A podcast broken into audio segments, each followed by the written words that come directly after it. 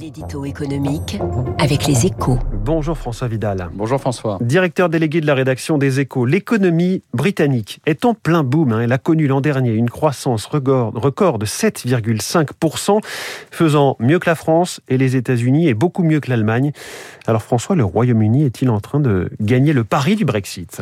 Alors c'est une excellente nouvelle, hein. c'est sûr, la preuve que l'économie britannique n'a rien perdu de sa capacité de rebond.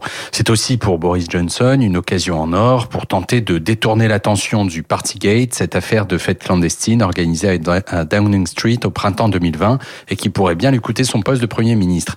Mais une fois qu'on a dit ça, il faut quand même souligner que le compte n'y est pas. Hein. À fin décembre, l'activité au Royaume-Uni était toujours inférieure à son niveau de 2019, ce qui n'était pas le cas en France et encore moins aux États-Unis par exemple.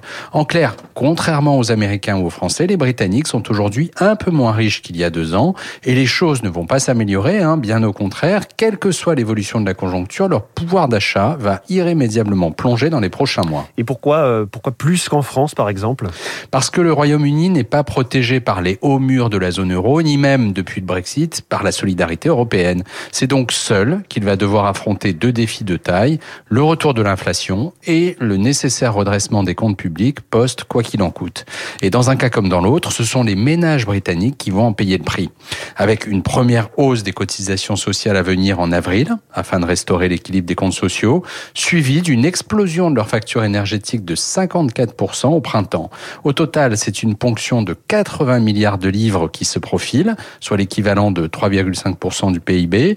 Alors, le pays est au plein emploi hein, et les ménages ont beaucoup économisé depuis deux ans, mais le choc s'annonce tout de même sévère pour un Royaume-Uni drapé dans son splendide isolement.